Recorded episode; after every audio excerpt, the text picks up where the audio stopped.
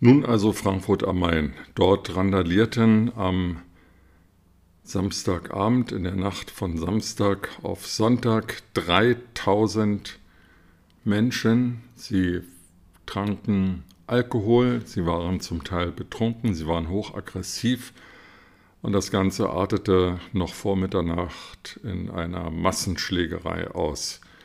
Dabei wurde ein Mann so schwer verletzt, dass die Polizei sich entschloss einzugreifen und die Beamten wurden dann von einigen der 3000 angegriffen, mit Flaschen beworfen, geschlagen, zu Boden getreten, verletzt, während viele andere das Ganze mit ihren Handys fotografierten oder Videos aufnahmen und in den sozialen Medien verbreiteten.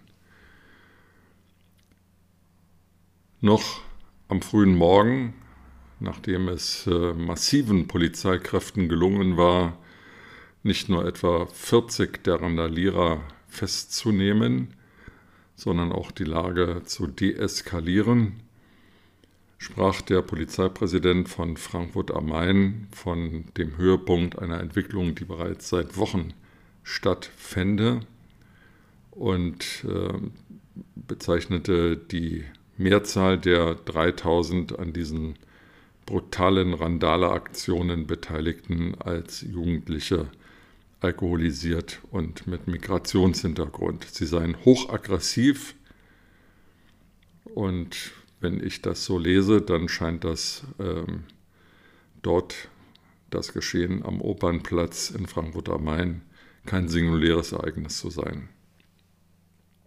Seit Wochen kann man in der Presse bereits verfolgen, dass das Gebiet rund um den Frankfurter Hauptbahnhof immer mehr zu einer Kloake verkommt.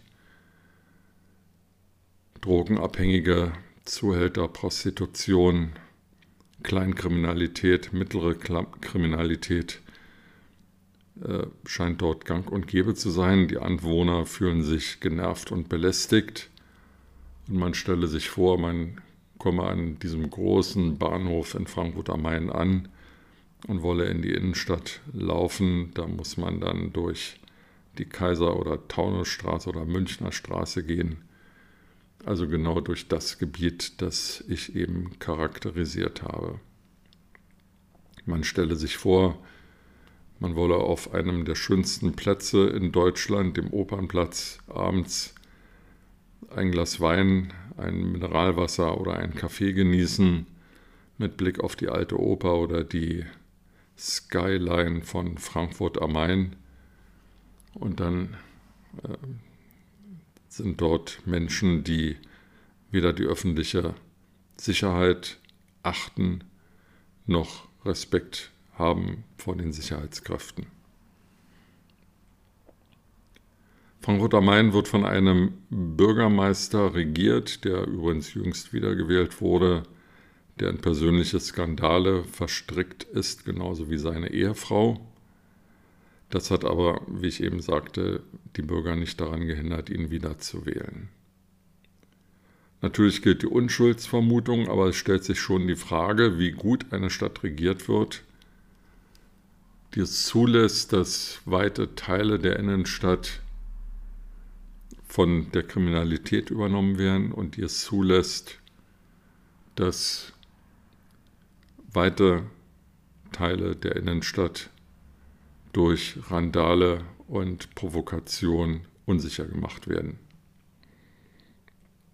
Ich denke hier an meine Zeit zurück, in der ich selbst in Frankfurt am Main lebte und den Opernplatz stets als schön empfand und mich damals sowohl dort als auch im Bahnhofsviertel als sicher empfand.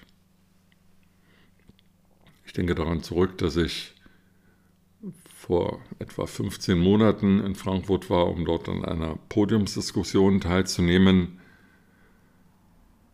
und äh, am Rande des Messegeländes in einem Hotel wohnte, dann das Bahnhofsviertel durchqueren musste, um zu dem Ort der Diskussion zu kommen.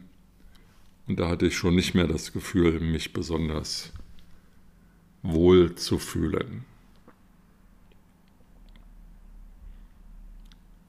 Der Verlust an öffentlicher Sicherheit, das Gefühl in unserer städtischen Gemeinschaft nicht mehr sicher zu sein, ist verheerend. Dieses Grundbedürfnis der persönlichen Sicherheit im öffentlichen Raum, wenn das verloren geht, suchen Bürger nach anderen Wegen, diese Sicherheit wiederherzustellen. Das kann sein der Rückzug ins Private. Das kann sein, dass Bürger selbst die Sicherheit in die Hand nehmen. Stichwort Bürgerwehr.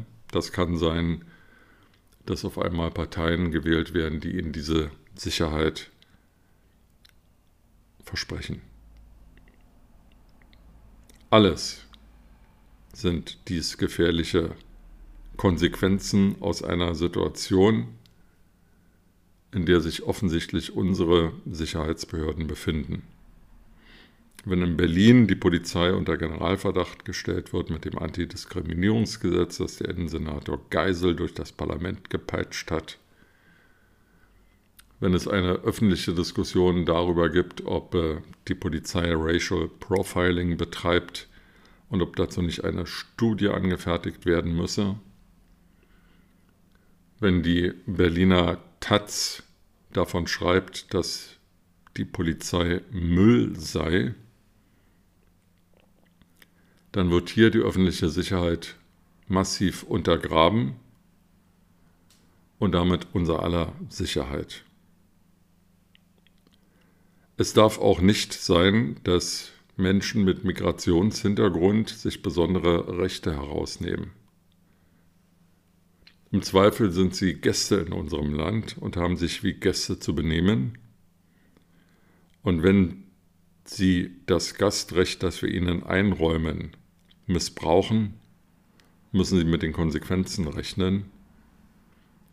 Und diese Konsequenz kann nur heißen, dass sie zurückgeschickt werden in die Länder, aus denen sie kommen.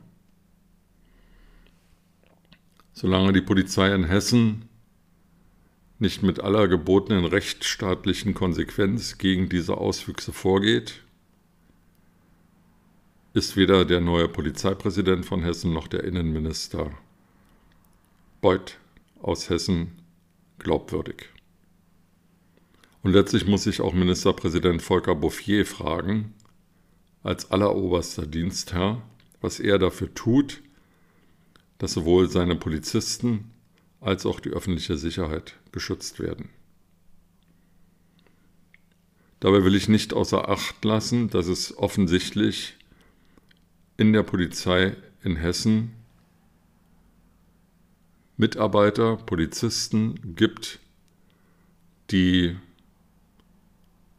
sich extremistisch verhalten und so verhalten, dass sie, wenn sie dann erwischt werden, auch strafrechtlich belangt werden.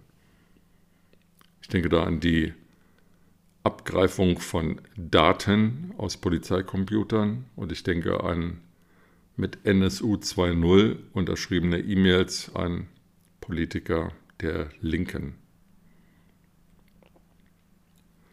Diese Vorfälle müssen aufgeklärt werden, dieser Sumpf muss trockengelegt werden Genauso wie der Korruptionssumpf, in dem sich Bürgermeister Feldmann in Frankfurt am Main befindet. Nur so kann das Vertrauen der Bürger in den Staat, in die öffentlichen Sicherheitsbehörden wiederhergestellt werden. Und das ist dringender denn je. Mit diesen Gedanken in den Tag wünsche ich Ihnen eine gute Zeit und freue mich, wenn wir uns bald wiederhören.